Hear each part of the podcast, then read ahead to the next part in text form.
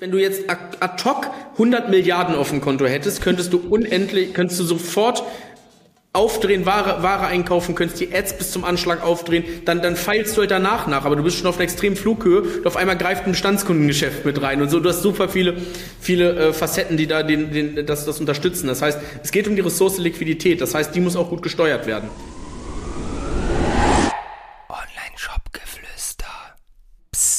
Hallo und herzlich willkommen zu einer neuen Folge des Online-Shop-Geflüster Podcast. Und ich habe heute mal wieder einen besonderen Gast da, nämlich den lieben Robert Diebenrath. Robert ist Geschäftsführer und Gründer von RG Finance und äh, ist aktiv als externer CFO für Wachstumsunternehmen. Unter anderem auch für Bitterliebe, MySheepy oder auch E-Commerce-Agenturen wie AdBaker, die ja hier auch schon im Podcast drin waren. Robert, erstmal schön, dass du da bist. Ich freue mich. Jo, grüß dich. Hi, freue mich hier zu sein. Erzähl mal für die Leute, externer CFO, immer wenn ich es bei Kunden anspreche, dass es vielleicht mal ein Thema sein könnte, ähm, fragen die mich, was ist das denn überhaupt? Vielleicht erzählst du mal in mhm. eigenen Worten, was macht ihr denn den lieben langen Tag so?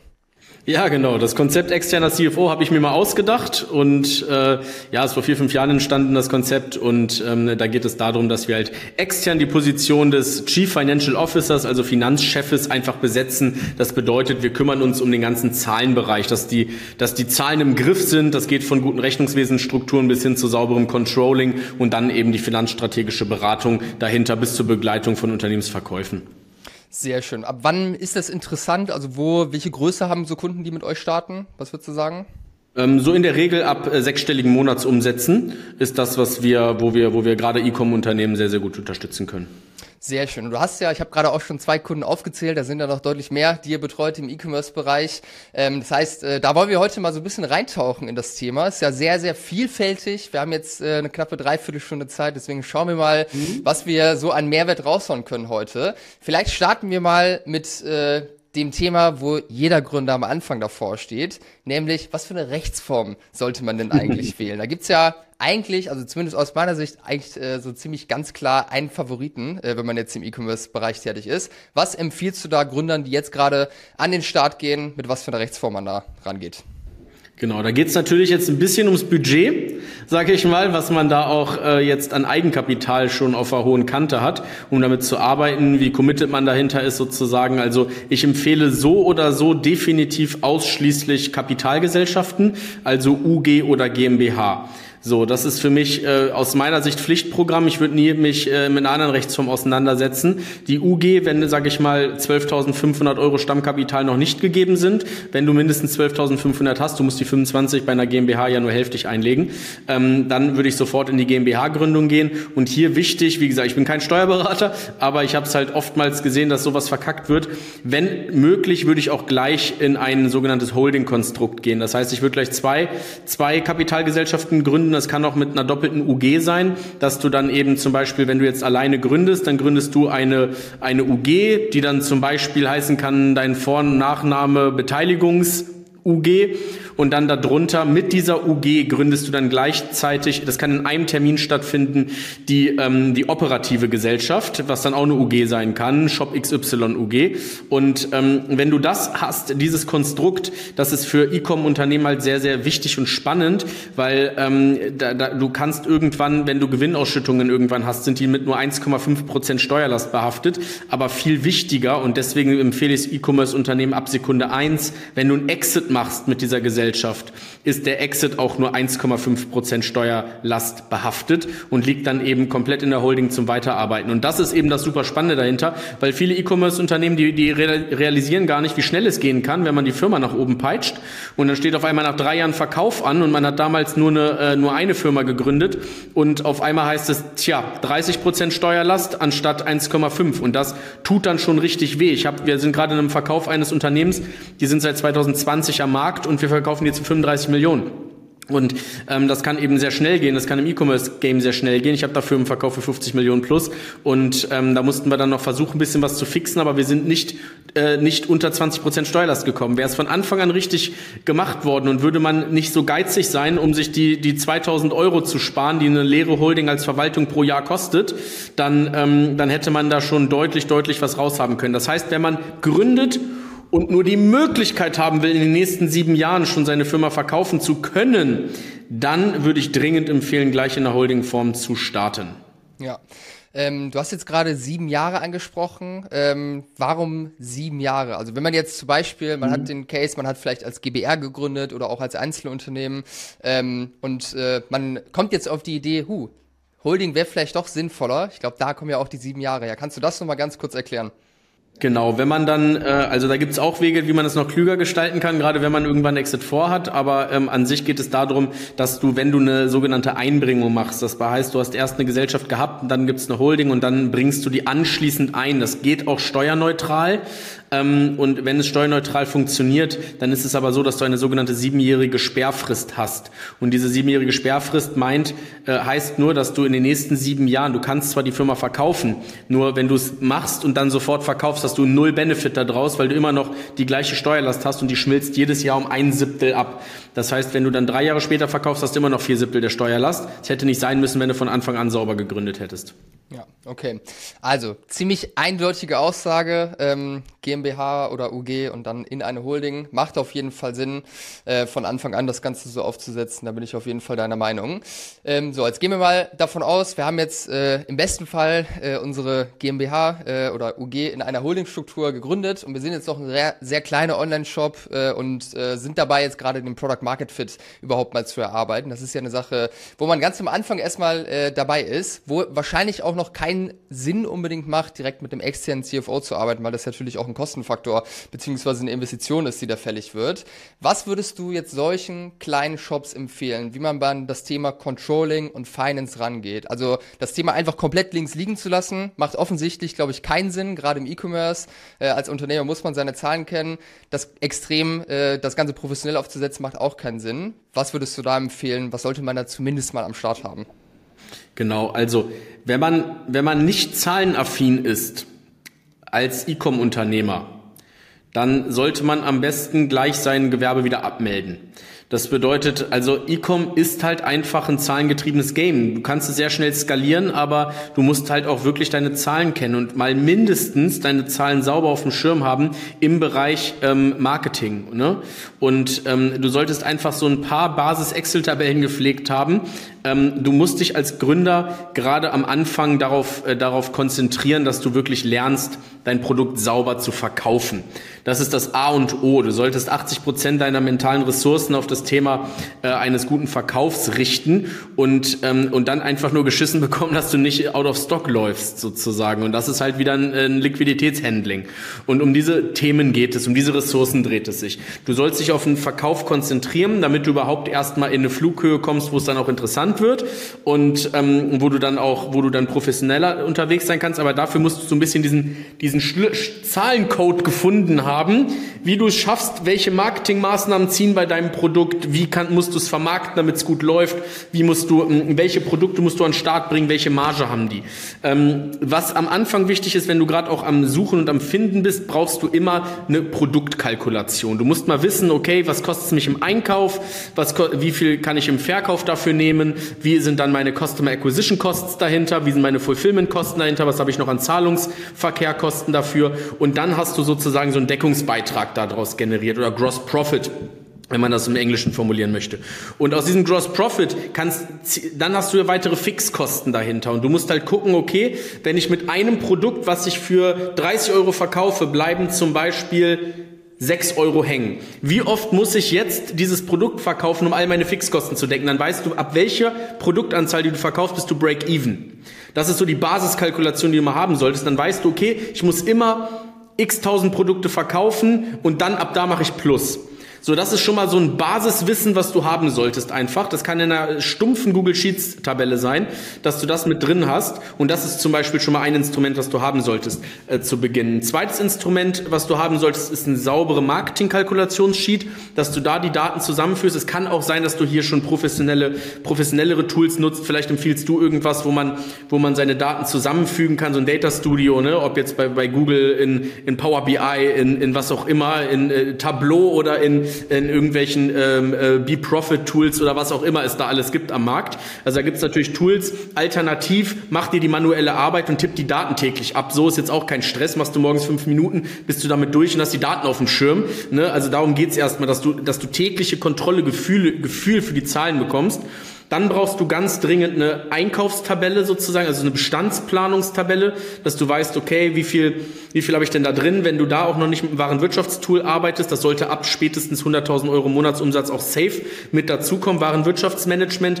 Ähm, davor reicht auch eine gute Excel oder vielleicht empfiehlst du irgendwelche Tools davor, aber da reicht theoretisch auch eine gute Excel, dass du mal die Bestandsplanung da drin hast. Das ist mega relevant, dass du auch weißt, wann muss ich einkaufen und du solltest von Sekunde eins an, das ist wirklich mein Appell, weil ich so oft sehe, dass es nicht der Fall ist. Du solltest eine Basis-Liquiditätsplanung machen. Okay, wann muss ich einkaufen? Welchen Adspend habe ich? Welche Fixkosten habe ich? Und wenn ich ungefähr das an Umsätzen mache, was bleibt dann unterm Strich hängen? Wann habe ich die nächste Zahlung? Wann kommt vielleicht meine erste Steuerzahlung? Damit du das auf dem Schirm hast, weil es, es kann so schnell vorbei sein, wenn du diese Dinger nicht hast. Also, Produktkalkulation mit Break-Even, dann brauchst du das Thema, dass du, ähm, dass du eine Bestandsplanung hast, dann brauchst du eine Marketing-Controlling und dann brauchst du eine Liquiditätsplanung. Diese vier Tools würde ich empfehlen. Ja. Ja, sehe ich auf jeden Fall auch so. Man wundert sich äh, schon sehr häufig, also ich auf jeden Fall, weil wir auch äh, viele Anfragen natürlich von kleinen Online-Shops bekommen, auch von vielen Solo-Selbstständigen, die irgendwie an den Start gehen. Da wundert man sich dann doch teilweise, wie wenig Verständnis überhaupt für die Zahlen da ist äh, und äh, wie früh man, äh, sage ich mal, einsteigen muss, was äh, Erklärungen angeht von, äh, von Geschichten. Also was ich immer meinen Kunden sage, so ein Break-Even-ROAS zum Beispiel, also was für ein ROAS musst du erreichen, um auf die einzelne Order Break-Even zu sein, nicht drauf zu zahlen der muss nachts um drei aus der Pistole, äh, Pistole geschossen kommen, äh, wenn man äh, wenn man geweckt würde. Und äh, du hast jetzt gerade Tools auch angesprochen. Also ich würde auf jeden Fall auch äh, empfehlen, damit Tools zu arbeiten. Warenwirtschaft äh, würde ich eigentlich immer Bilby empfehlen. Da sind wir auch Partner. Man kann mit Bilby auch tatsächlich zu einem großen Teil auch Bestandsplanung äh, schon machen und äh, da relativ viel äh, viel mit umsetzen. Hatte ich jetzt gerade eine Kundin, die mich richtig begeistert angerufen hat und gesagt hat, wie geil das doch ist und wie äh, heftig hilfreich das schon ist, da einfach mal die Basisfunktionen, sage ich mal, zu nutzen. Und äh, was das Marketing Controlling angeht, würde ich tatsächlich, äh, wenn man es ernst meint und ambitioniert ist, äh, klar empfehlen. Ich weiß nicht, ob du das Tool kennst. Ist eine relativ neue Software, super Ding, kann man sehr, sehr viel mitmachen und ist auf jeden Fall deutlich besser, als äh, sich auf die Zahlen zu verlassen, die einmal im Monat vom Steuerberater kommen. Da kenne ich auf jeden Fall auch sehr, sehr viele, die äh, argumentieren wollen, dass das doch ausreiche. Aber wie du selbst sagst, da muss wirklich äh, eine Echtzeit-Daten äh, braucht man da oder zumindest tagesaktuelle äh, Zahlen, weil ansonsten kann man einfach viel zu langsam handeln. Teilweise muss man ja wirklich auch in den Ads dann täglich Anpassungen vornehmen, was Budgets etc. angeht, weil es einfach gewisse Schwankungen gibt. Okay, also jeder, der sich jetzt hier ertappt fühlt äh, und merkt, hups, äh, eines von diesen vier Dingen ist noch nicht am Start, äh, jetzt wisst ihr, was zu tun ist. Ähm, und ja, dann lass uns mal einen Schritt weitergehen. Wenn man jetzt das alles sauber aufgesetzt hat, man hat einen Product Market Fit äh, gefunden, man ist jetzt irgendwo 100k aufwärts, sage ich mal, unterwegs äh, vom Umsatz her. Ähm, was siehst du für Fehler immer wieder bei E-Commerce Brands äh, beim Thema Finance und Controlling? Genau, also grundsätzlich, ähm, ja, es sind diese Basics, die nicht konsequent weitergeführt werden. Ne? Diese Basics sind das, was halt wichtig ist. Genau diese Kontrolle in den Zahlen aus den Produkten heraus, in der Kalkulation aus den Einkäufen heraus, sozusagen Bestände, aus der li fehlenden Liquidität heraus. Ne? Das sind so die Punkte und dann halt keine saubere Marketingsteuerung dahinter. Wenn die, die diese Punkte sind halt, die werden, die haben halt eine höhere Tragweite, eine höhere Schlagkraft, wenn du dann auch auf einem höheren Scale agierst. Das heißt, die Zahlen werden größer und je größer die werden, desto gefährlicher werden sie. Du bekommst noch Themen mit dazu aus dem HR, du hast ja irgendwann Mitarbeiter. Das heißt, hier musst du natürlich auch noch schauen, du hast auf einmal nicht nur noch Verantwortung für dich als Solo-Selbstständiger, sondern auch für ein Team und du fütterst da ein paar Mäuler sozusagen und da hängen vielleicht Familien und Existenzen dran. Das heißt, du musst dir hier auch einfach deiner Verantwortung bewusst werden, die dann dahinter steckt und es kann halt mal schnell vorbei sein, wenn du dann das Thema, wenn dein, wenn dein Best Running Product auf einmal wieder out of stock gerät, weil du deine scheiß Bestandsplan nicht geschissen bekommst, so, ne? Dann ist es halt äh, wirklich, das ist dann halt ein, ein Anfängerfehler, so, den man dann einfach äh, auf einem höheren Scale einfach deutlich mehr wehtut. Und ähm, diese Themen sehe ich immer noch, gerade bei wachsenden Unternehmen. Die haben es dann im Marketing gut geschissen bekommen. Also Marketing sind ja top drauf, haben da das bewiesen. Auch viele Unternehmer, die schnell, früh, schnell gut sind, hohe, hohe Flug, äh, hohe, ähm, eine hohe Flughöhe haben, sind halt einfach sehr gut in diesem, in, in ihrem Produktbereich und im, und im Marketing und Verkaufen sozusagen. Aber ähm, dann geht es halt darum, auch in diesen Details, in den Details gut zu sein, in dem boring part of business. So, da musst du dann eben auch einfach ein bisschen nachbessern und eben deine Zahlen nochmal genauer angucken, nochmal genauer kalkulieren, nochmal schauen, wie du auch jetzt äh, ausbildest. Wie schaffst du es denn, einem Mitarbeiter zu teachen, wie er die Produkt, die neue Produktauswahl macht? Wie schaffst du es, einen Mitarbeiter zu teachen, der Supply Chain auf dem Schirm haben soll? Wann muss der nachkaufen? Äh, was muss der an KPIs tracken, damit sein Bereich stimmt? Was muss ein, was muss ein Media Buyer, den du vielleicht hast, was muss der können? Wie musst du deine Dienstleister steuern? All das sind so Themen, wo du deine Zahlen immer noch auf dem Blick haben musst, äh, auf dem Schirm haben musst. Und das wo Finance natürlich eine ganz hohe Relevanz haben wird, ist das Thema Leverage über Fremdkapital. Das bedeutet, du musst auf einmal, also jeder, jeder wachsende, stark wachsende E-Commerce-Firma ist irgendwann auf Fremdkapital ähm, sozusagen mit angewiesen, wenn er wirklich große Sprünge machen will. Das heißt, äh, gebootstrapped ist seltener der Fall und ist halt auch einfach zu, lang, äh, zu, zu langsam dahinter. Das heißt, du musst ins Fremdkapital-Game mit einsteigen. Das kann über Warenfinanzierungen sein ähm, im ersten Schritt. Das kann aber auch, wenn du gute Bonitätsmanagement von Anfang an hast, deine Banken früh ins Boot holst, saubere Zahlen ablieferst, eine saubere Planung ablieferst. Ich habe für E-Commerce-Unternehmen, die waren eineinhalb Jahre am Markt, habe ich 500.000 Euro Kontokorrentlinie für Einkäufe bekommen. So, das ist halt, das, das geht. Ne? Wir haben es damals sogar über einen Geldmarktkredit geklärt. Da hatte ich damals 1,7 Prozent Zinsen auf sowas. Ne? Also das sind, das sind halt Dinge, die, die funktionieren extrem gut. Dann kannst du auf einmal mehr einkaufen, kannst da reingehen und du musst auch auf dein Cash Conversion Cycle langsam achten dass du dann eine Kreditkarte mit Zahlungsziel einsetzt, um den Mediaspend nicht vorzufinanzieren, dass du dann Vorfinanzierung machen kannst über die über Fremdkapital von deinen Waren, damit du hier schneller schneller das Geld drehen kannst und hier dadurch eben groß wirst. Also Fremdkapital gewinnt an Bedeutung in den Basics zu professionalisieren, nachzuschärfen ist mega mega wichtig und in diesem Zuge halt auch ähm, Bonität, Bonität und weiter Liquid Management hoch 1000. Ja, lass uns gerne nochmal so ein bisschen auf das Thema Out of Stock äh, gehen eingehen, weil das ist auf jeden Fall eine Sache, die ich auch immer wieder sehe und die dann extrem ärgerlich ist, weil man muss die ganzen Marketingkampagnen, die mega profitabel laufen, auf einmal abdrehen. Wenn man wieder reinstartet, ist nie so leicht, wieder auf das Level zu kommen, wie wenn man schon da war und einfach hätte weiter aufdrehen müssen ist ja am Ende eine Sache, wo ich auch sehr, sehr häufig sehe, dass man einfach als Gründer zu viel Angst hat, irgendwie größere Mengen abzunehmen, obwohl das Marketing richtig gut funktioniert, eben weil wahrscheinlich keine richtige Liquiditätsplanung irgendwie im Hintergrund ja. läuft und man irgendwie Angst davor hat, dass auf einmal alles äh, kaputt gehen könnte. Ja. Wie sieht es in der perfekten Welt aus, also in einem perfekten E-Commerce-Unternehmen? Also was, äh, wie kann man sich das jetzt konkret vorstellen, wenn man jetzt auch mit einem Partner wie euch da zum Beispiel zusammenarbeiten würde? Wie schafft man es, das zu verhindern, dass man jemals wieder out of stock gehen muss? Die Angst basiert ja nur auf dem Faktor der Unsicherheit und des Unwissens. Ähm, weil wenn ich dir sagen könnte, du kannst jetzt für eine Million einkaufen, weil äh, du hast die Kohle safe, sind, es ist in zwei Monaten da, wenn sie zu zahlen ist, sagst du, okay, sie ist da, ich sehe es ja, dass sie da ist dann und dann kann ich einkaufen. Und das andere ist, wenn die, wenn die, also wenn du wissend bist darüber und oder wenn die Ressource Liquidität unendlich wäre im E-Commerce-Game, kannst du unendlich schnell skalieren. Das ist ja das Ding. Wenn du, wenn du jetzt, wenn du jetzt ad hoc 100 Milliarden auf dem Konto hättest, könntest du unendlich, könntest du sofort aufdrehen, Ware, Ware einkaufen, könntest die Ads bis zum Anschlag aufdrehen, dann, dann feilst du halt danach nach, aber du bist schon auf einer extremen Flughöhe und auf einmal greift ein Bestandskundengeschäft mit rein und so, du hast super viele, viele äh, Facetten, die da den, den, das, das unterstützen. Das heißt, es geht um die Ressource Liquidität, das heißt, die muss auch gut gesteuert werden. Und wenn du die steuerst, wenn du die Liquidität sauber steuerst, gutes Liquidmanagement hast, Kontrolle darüber hast, dann hast du keine Angst, große Daten ab, äh, große Mengen abzunehmen teilweise bessere Preise, teilweise out of stock verhindert. Ähm, irgendwann vor allem da in die Verhandlung der Zahlungsziele reingehen. Das ist dann die, die, die wichtige Thematik dahinter. Aber das funktioniert auch wieder nur mit einer guten Bonität. Und deswegen, da, du, du, musst halt ein paar Sachen managen ähm, und äh, vor allem aber mit einem guten Liquiditätsmanagement hast du diese Sorgen nicht. Ja, lass uns doch mal auf das Thema Cash Conversion Cycle eingehen. Äh, hattest du jetzt gerade gedroppt den Begriff, du hast auch schon ein paar Stichworte genannt, was da wichtig ist, Kreditkarte mit einem hohen Zahlungsziel, Zahlungsziele bei Herstellern. Für die Leute, die jetzt gerade noch nichts mit dem Begriff äh, anfangen können, kannst du uns mal ganz kurz erklären, was ist der Cash Conversion Cycle und warum ist der so unfassbar wichtig im E-Commerce? Also da guckst du dir quasi an, ich erkläre es mal ein bisschen, ein bisschen einfacher sozusagen, dass du weißt, wie schnell sich dein Geld auch dreht. Das heißt, du gibst ja am Anfang normal, also so am Anfang E-Commerce kaum Historie und so weiter. Das heißt, du hast meistens auch den schlechtesten Cash Conversion Cycle, den du haben kannst.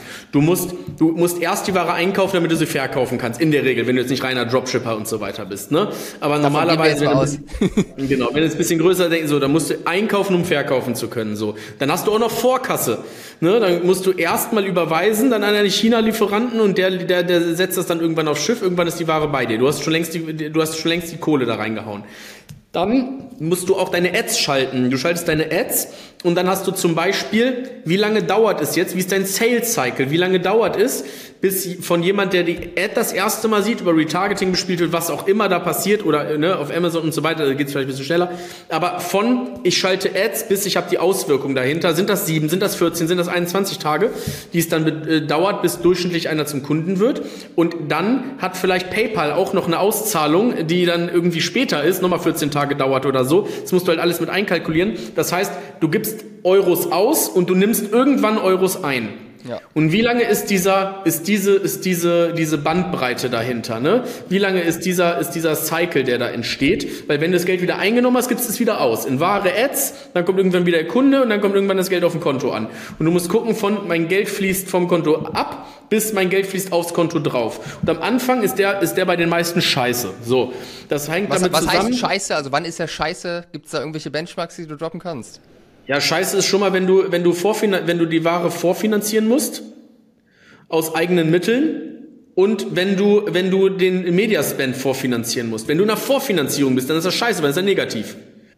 So, der ist positiv ab quasi Break-Even. Das bedeutet, du kannst hier gucken, wenn ich, ich habe viel im Mittelstand auch gearbeitet. Im Mittelstand, die, diese Probleme, die kennen die gar nicht. Weil im Mittelstand ist es dann teilweise so, ihr müsst euch das sind paradiesische Zustände. Wenn, wenn, wenn das im E-Com, im, in, in Anfangsgame gegeben wäre, Paradies, die, die Leute lösen die Bestellung aus und wenn die Ware bei dir angekommen ist, hast du 60 Tage Zahlungsziel. so haben wir teilweise verhandelt. Ja. Ne? Das ist aber nur möglich, wenn du 15 Jahre Filmhistorie hast und und und. Ne? So, ähm, das heißt, Du hast, du hast die Ware da, dann 60 Tage, bis du zahlen musst, dann gibst du Adspend aus, hast zum Beispiel eine MX Platinum drin, dann gibst du am ersten eines Monats gibst du Adspend aus, zum Ende des Monats erfolgt die Abrechnung, dann 27 Tage später musst du zahlen. Das heißt, du hast bis zu 58 Tage Zahlungsziel da drauf.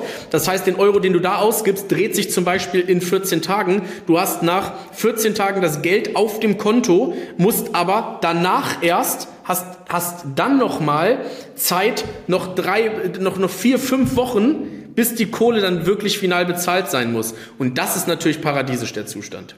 Ja, ich meine, am Ende des Tages für die Leute, für die es jetzt gerade neu ist, am ich sehe es immer wieder bei Kunden, die wir jetzt von null auf begleiten. Man kommt immer wieder in eine Situation, ob das jetzt äh, von null auf 50k ist, von 50 auf 100k, von 100 auf 250k, auf 500k, dass immer wieder so Momente kommen, wo man sich denkt, was zur Hölle? Wir haben so krasses Wachstum jetzt gerade hingelegt. Warum ist mein Konto leer? Warum muss ich immer dann mein ganzes Geld ausgeben und wieder Ware einkaufen? Und das kann man eben optimieren, wenn man den Cash Conversion Cycle optimiert, dass man halt eben mit Geld arbeiten kann, was man noch nicht wirklich ausgeben musste, beziehungsweise wo man noch Zeit dafür hat. Genau, und das ist aus eigener Kraft und wie gesagt, Fremdkapital kann damit halt auch helfen, weil das sind dann am Ende, wenn du es gut kalkulierst, auch einfach wieder nur Zinskosten, die dagegen stehen, die in keinem Verhältnis stehen dafür, was du, wenn du wenn du dein Marketing gut laufen hast, wenn der ROAS stimmt, ähm, dass du dann, wenn du dann eingekauft hast, dann machst du damit abstrakt mehr Geld und da musst du halt auch komfortabel mitgehen. Aber auch das kann ich mir vorstellen, dass man dann einen Klemmer damit hat, sage ich mal, ähm, Fremdkapital aufzunehmen, wenn du überhaupt keine Kontrolle über deine eigenen Zahlen hast. Und dann musst du privat unterschreiben und auf einmal unterschreibst du dafür einen Wisch mit 400.000 Euro und denkst dir, ai, ai, ai, ai, da ist jetzt schon ein Haus weg, sage ich mal, wenn jetzt, äh, wenn mein Business jetzt knallt. Und das ist dann aber auch, wo, wo dann halt viel, wo wenig Commitment da ist, aber auch, das ist dann auch ein, sage ich mal, ein Pony, dann bist du ein Pony, wenn du das nicht unterschreibst. Und du musst dich einfach dafür, du musst einfach dafür sorgen, dass du deine Zahlen im Griff hast und dass du dann auch mutige Entscheidungen dahinter triffst, die dann auch dafür sorgen, dass du weiter fliegen kannst. Das ist ja eine, immer eine Abwägung von Risiko. Und das Risiko kriegst du kalkulierbar, wenn du eben gute, eine gute, gute Zahlenübersicht und gute Zahlenplanung hast. Wenn du es nicht hast, ist natürlich schwer und dann verstehe ich auch, dass so eine Entscheidung schwer fällt. Ja, absolut. Ähm, gehen wir jetzt mal davon aus, wir haben eine Brand, die äh, muss irgendwie 50% äh, Vorkasse zahlen bei Bestellung und dann irgendwie 50%, nachdem die Ware losgeschickt wurde in China. Ja. Ziemlich beschissener äh, Cash Conversion Cycle. War normal, ja, am Anfang. Safe, genau, ist völlig normal. Was sind jetzt Argumente und äh, Punkte, die man optimieren kann, um am Ende dann wieder zu den Herstellern und Lieferanten zu gehen und da was dran drehen zu können, sage ich mal. Dass man halt 50 Prozent vielleicht zahlen muss, wenn die Ware losgeschickt wird und 50 Prozent 30 Tage nach Ankunft. Genau. Also Stichpunkt hier ähm, sind einmal ist natürlich einmal grundsätzlich die Geschäftsbeziehung, dass man dort immer größer wird, immer mehr abnimmt, eine, eine Treue hat zu den Lieferanten etc. Aber der ein größerer Punkt, der immer wichtiger wird, ist das Thema Warenkreditversicherer. Die hat niemand auf dem Schirm. Ähm, damals ähm, ganz groß, ganz groß Euler Hermes, das heißt jetzt Allianz Trade, äh, Atradius und so weiter. Das sind alles Namen, das sind Warenkreditversicherer und über diese Warenkreditversicherer sichern sich ganz viele Lieferanten rückwirkend ab. Das heißt, darüber sichern die ihre Ware ab. Und wenn die Warenkreditversicherer dem Lieferanten sagen, der Typ kriegt kein Limit, dem kannst du keine Ware geben, der ist so junger Markt, der hat keine Bonität, wir kennen den gar nicht, der ist so junger Markt, das Ausfallrisiko ist viel zu hoch, dann sagen die, okay, dann muss ich halt Vorkasse nehmen. Und ähm, wenn die aber sagen, ey komm, der, der, hat eine, der hat geile Finanzzahlen, sind alle schon eingereicht, der Jahresabschluss ist da, der sieht gut aus, der ist, der ist, ähm, der pflegt immer die Daten, wir haben eine Finanzplanung vorliegen, der redet mit uns, das ist ein stabiles Business, dann geben die dir immer höher und höher das Limit und damit äh, können sich auch die, die Lieferanten über den absichern und damit geben sie dir automatisch auch ein besseres Zahlungsziel. Das heißt, es ist Lieferantentreue, Substanz aufbauen, Vertrauen aufbauen, pünktlich zahlen, hier nie irgendwie irgendwie äh, dann dann doch noch mal die Rechnungen drei vier Wochen schieben und dann auf Mahnungen warten, sondern hier einfach sauber durchzahlen, Warenkreditversicherer managen und dann immer stumpf nachverhandeln. Ja, in was für einem Zyklus würdest du das jetzt empfehlen, wenn man jetzt äh, einen großen Lieferanten hat? Äh, wie oft soll man da antanzen? Kann ja auch schnell dann nervig werden wahrscheinlich, zumindest das, was ja, man ja, denkt. Ja, ja, aber mindestens halbjährlich. Ja. Okay, das heißt, jeder, der jetzt hier seit einem Jahr nicht mehr verhandelt hat, äh, darf sich jetzt hier angesprochen fühlen. Auf jeden Fall auch teilweise echt viel zu einfach, bessere, äh, bessere Zahlungspläne da rauszuholen oder auch bessere Margen rauszuholen. Das ist auch eine Sache, die ich sehr, sehr häufig mit Kunden äh, bespreche, wo ich irgendwie auf die Zahlen gucke und dann sehe, dass die Margen zum Beispiel viel zu schlecht sind eigentlich äh, für die Produktkategorie. Und wenn ich einfach nur den Impuls gebe, sprich doch mal mit dem und schau mal, was da noch geht, hat das oftmals schon einen echt krassen Effekt, ja. wo man sich so denkt, es kann doch nicht so einfach sein. Aber tatsächlich ist es manchmal manchmal so einfach. Zumindest genau. im ersten Schritt. Wenn man dann eben hier noch weitergehen will, ist es natürlich nicht mehr ganz so einfach. Da gehört natürlich schon einiges an System dazu, um das wirklich so hinzubekommen, wie du es jetzt gerade skizziert hast. Genau, okay. da noch ein Hinweis dazu. Ja. Da noch ein kurzer Hinweis äh, dazu. Also, wenn dieses Produkt natürlich grundsätzlich zu wenig Marge oder defizitär hat, unbedingt dann auch da natürlich einen Preis nachverhandeln. Alternativ bin ich ein Freund davon, primär die Zahlungsziele zu verhandeln und nicht so auf den Preis zu gehen. Man kann dann auch in der Verhandlung sagen, ey, du weißt ja auch, Preise sind jetzt nicht nicht die günstigsten. Ich will da gar nichts dran machen, aber lass uns über die Zahlungskonditionen sprechen. Ja. Das ist dann auch nochmal so ein Verhandlungsding so, äh, weil am Anfang äh, beim E-Commerce-Unternehmen es zählt immer der Grundsatz Liquidität vor Rentabilität. Ja, um eben vernünftig arbeiten zu können. Macht auf jeden Fall Sinn.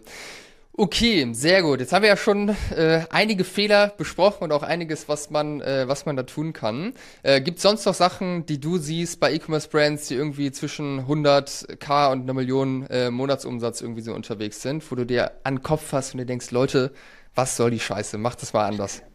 Genau, nicht nur die operativen Zahlen müssen stimmen, sondern man muss sich dann auch langsam mit dem Thema buchhalterischen Zahlen auseinandersetzen.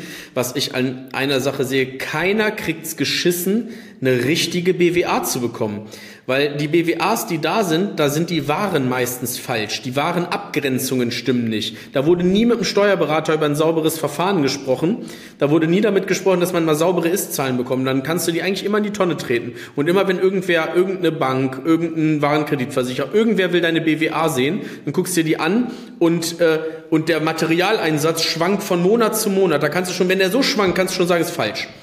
Ne? Wenn du nicht gerade fette Rabattaktionen irgendwie in deinem besten Produkt da reingehackert hast, dann, dann variiert das nicht um fünf bis zehn Prozent pro Monat. Das ist nicht der Fall. Und deswegen würde ich hier auch buchhalterisch mal aufräumen, dass der Prozess richtig ist, dass, ein, dass eine monatliche Inventur aus Tools automatisch reported wird ans Steuerbüro, dass die dann wirklich auch eine monatlich richtige Warenabgrenzung machen können, dass du mal richtige Finanzdaten hast. Das ist halt äh, dann wichtiger, wenn man dann ein bisschen größer das Game denkt und dann auch mit, wie gesagt, mit Kapitalgebern etc. sprechen muss. Ja, du hast jetzt einen äh, weiteren Punkt angesprochen, wo ich sehr, sehr häufig äh, irgendwie merke, dass viel unsicher da ist, nämlich das Thema Steuerberater. Mhm. Die Sachen, die du jetzt gerade gesagt hast, wenn diese Zahlen nicht, äh, nicht stimmen buchhalterisch, ist das aus deiner Meinung eine Sache, die vom Steuerberater im besten Fall kommt, wenn es ein guter Steuerberater ist? Ist das Verantwortung äh, des Gründers, des Brandowners, äh, sich um solche Sachen zu regeln? Und woran erkennst du, ob ein Steuerberater, sage ich mal, E-Commerce richtig kann äh, oder ob man da vielleicht doch über einen Wechsel mal nachdenken sollte? Naja, es ist, es ist die Verantwortung des Gründers, einen richtigen Steuerberater zu haben, so rum.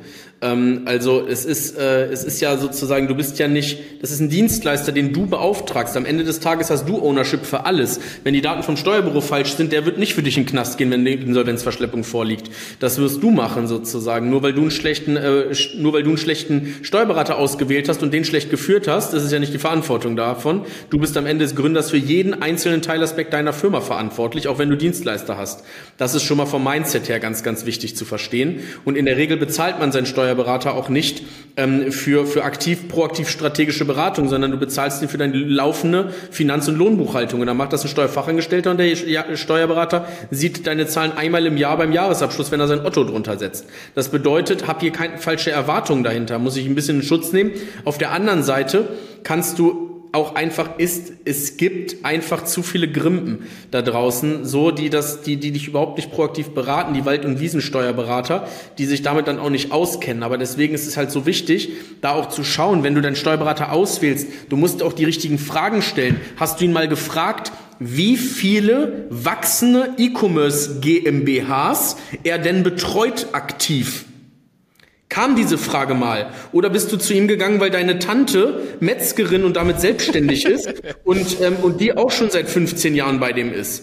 Und mit dem, mit dem hast du jetzt mal Kaffee getrunken, weil dein Onkel den auch noch empfohlen hat. So, äh, um, um, ne, da, dann musst du dich nicht wundern. Und ähm, du lässt dir auch nicht von einem Hausarzt, lässt du dir auch nicht das Herz operieren. Das heißt, wenn du dann noch erwartest, dass er die Holdingstrukturen proaktiv sauber aufsetzt, und wenn er dann deine Umsatzsteuer, deine Umsatzsteuerthemen im Ausland und One-Stop-Shop und so weiter alles sauber checkt und deine Material, dich darauf hinweist, wie die Materialabgrenzungen sein müssen aus deinem Warenwirtschaftssystem und welche Tools du verwenden sollst, dann, das ist einfach, das, das macht der nicht. Frag proaktiv danach, wie viele er aktiv betreut, damit du dann auch schon mal weißt, ob er grundsätzlich Peilung von dem Thema hat, setzt sich da regelmäßig zusammen, hab zum Beispiel quartalsweise einen Joe Fix mit dem, ähm, guck über die Zahlen, aber so die Basics musst du auch können. Natürlich, das machen wir bei allen Steuerberatern, bei unseren Kunden. Ne? Wir führen die aktiv.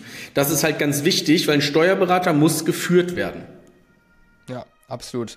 Ja, den zweiten Case, den du gerade skizziert hast, äh, den hört man auf jeden Fall am häufigsten, dass man einen Steuerberater irgendwoher kannte und der wirkte mhm. ja kompetent, äh, ist schon lange am Markt, aber ja, E-Commerce ist halt doch äh, eine Welt für sich, äh, wo man äh, Erfahrung drin haben sollte.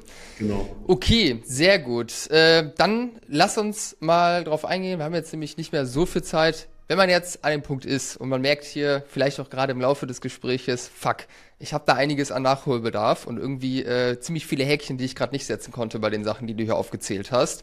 Für wen macht Sinn, bei euch anzufragen und wie kann man sich vorstellen, wenn man jetzt mit einem externen CFO zusammenarbeitet? Genau, erstmal nochmal wichtig, so das sind jetzt auch alles, wir betreuen 40 Prozent unserer Kunden sind E-Commerce-Kunden. Das heißt, wir kennen uns in dem Bereich ganz gut aus und das ist auch nicht nur irgendwie von, von äh, äh, praxisfern, sondern wir betreuen die wirklich. Wir sind bei großen Brands die CFOs dahinter und ich selber auch, ich äh, kenne mich so gut damit aus, dass ich zum Beispiel auch ähm, im letzten Jahr habe ich äh, eine E-Commerce-Firma aus der Insolvenz gekauft, habe die saniert innerhalb von drei Monaten und habe die dann verkauft an einen Investor aus den USA und ich habe damit über eine Million Gewinn gemacht. Ne? Also solche Themen machen wir halt auch und ich weiß, was es heißt, auch in engsten Situationen die Kalkulationen selber einzusteigen. Ich habe selber hands-on mehrfach gemacht. Ne? Also ich weiß genau, worum es da geht und ich weiß, wie man solche Firmen in Spur bringt, in Spur hält, erfolgreich verkauft, erfolgreich die Zahlen im Blick hat und ne, das, das ist bei uns schon sehr aus der Praxis. Das will ich einmal noch betonen, dass wir hier nicht irgendwie welche sind, äh, die Jugend forscht betreiben, die mal irgendwann mal mit, mit einem E-Commerce-Unternehmen zu tun tun hatten und jetzt äh, an ihren Kunden was ausprobieren und selber das Ganze erst seit drei Jahren machen. Ähm, das sind schon bei uns extreme Erfahrungen. Unsere, unsere Chefin vom CFO-Service ist die Finanzchefin von Rossmann, die kommt daher. Die ist, die ist aktiv noch Steuerberaterin und war Wirtschaftsprüferin bei Deloitte. Also die hat diverse Wachstumsunternehmen und E-Com, große E-Com-Brands dann auch betreut. Also wir, wir wissen genau, was wir da tun. Also wir haben ein sehr gutes Team dahinter. Und als E-Com-Unternehmen kann man zu uns kommen, gerade wenn man dann so sechsstelligen Monatsumsätzen, wenn man da jemanden braucht, einen Sparringspartner, die Kontrolle über den Zahlen haben will, richtig professionalisieren will, das Ding größer machen will und, ähm, und einfach da natürlich, da, wir übernehmen dann for you das Controlling, wir kümmern uns um diese Prozesse im Rechnungswesen, wir kümmern uns um gute Steuerberaterauswahl, Führung und so weiter. Wir wissen über diese ganzen Themen Bescheid, gehen da proaktiv mit rein. Man ist, hat täglich uns als Ansprechpartner, man hat einen gemeinsamen Slack-Channel, ne? so man kann jeden Tag mit uns reden und so weiter und wir machen dann noch dann for you das Controlling, bringen auch die gesamte Controlling-Software etc. mit. Ähm, und das ist ein Punkt, also grundsätzlich Wachstumskontrolle, mehr Liquidität, bessere Liquidität dahinter, mehr da mit rausholen, schnelleres Wachstum, keine Fehler machen. Wir kennen jeden Fehler, der passiert von 1 auf 10 Millionen auf 50 Millionen, ähm, die dann kommen kann. Einfach das, das bringt extrem viel Geschwindigkeit rein und Kontrolle. Ähm, aber vor allem ein Anlass ist immer noch extrem spannend, wenn du planst, dein Unternehmen in den nächsten ein bis fünf Jahren zu verkaufen. Weil da haben wir extrem viel Expertise drin. Ich komme aus dem M&A-Bereich. Ich habe äh, hab selber diverse Beteiligungen, die ich kaufe, verkaufe. Ähm, wir haben ein sehr großes Investorennetzwerk und wir bringen, machen die Braut eben gleichzeitig auch hübsch im Rahmen der Zusammenarbeit und sorgen dafür, dass da eben extrem hohe Exit-Volumina dann eben ähm, stattfinden. Und ähm, das ist immer etwas, wenn man irgendwann mal seine Firma verkaufen will in den nächsten ein bis fünf Jahren, hat Finance den größten Hebel, um dann sozusagen, weil jeder Euro ist mal drei bis 13 wert und entsprechend äh, dreht man da extrem viel und kann da richtig was rausholen. Ja, sehr schön. Das heißt, für die Leute, die sich in der Range befinden, wo das jetzt zutrifft, äh, ich verlinke eure Seite auf jeden Fall in den Show Notes. Stellt da gerne Anfrage oder bei mir melden, da mache ich auch gerne den Connect. Und äh, ja, ich denke, es ist auf jeden Fall mal eine Sache, die man sich mal gerne anhören kann und wo man sich äh, näher zu informieren sollte. Hast du irgendwelche letzten Worte hier an die Community des Online-Shop-Geflüster-Podcasts? Och, nee, also wirklich, Ecom, wie gesagt, ab Sekunde null, habt die Zahlen im Griff. Ähm, je größer es wird, desto wichtiger wird es. Irgendwann ist es auch wichtig zu wissen, was man nicht weiß und ein Ego bisschen beiseite zu legen. Das heißt, man muss sein Team professionalisieren und da gehört auch sein Dienstleister-Team mit dazu. Also, ne, habt da, habt da sozusagen das auf dem Schirm, wenn ihr da wirklich professionell rangehen wollt. Ähm, und da, da muss es ein, da muss es ein sehr, sehr gutes, sehr, sehr gutes Team haben. Wenn ihr euch weiter über uns informieren wollt, wir haben auch einen YouTube-Channel, Robert Giebenrath, externer CFO, könnt ihr schauen, ansonsten über die Homepage. Da ist eine kostenlose Erstberatung. Wir haben ein sehr fähiges Team. Hört euch das einfach gerne einmal an und da seht ihr dann auch, was wir für euch tun können. Wie sowas in der Controlling-Software aussieht als kleine Demo und und und könnt ihr alles sehen.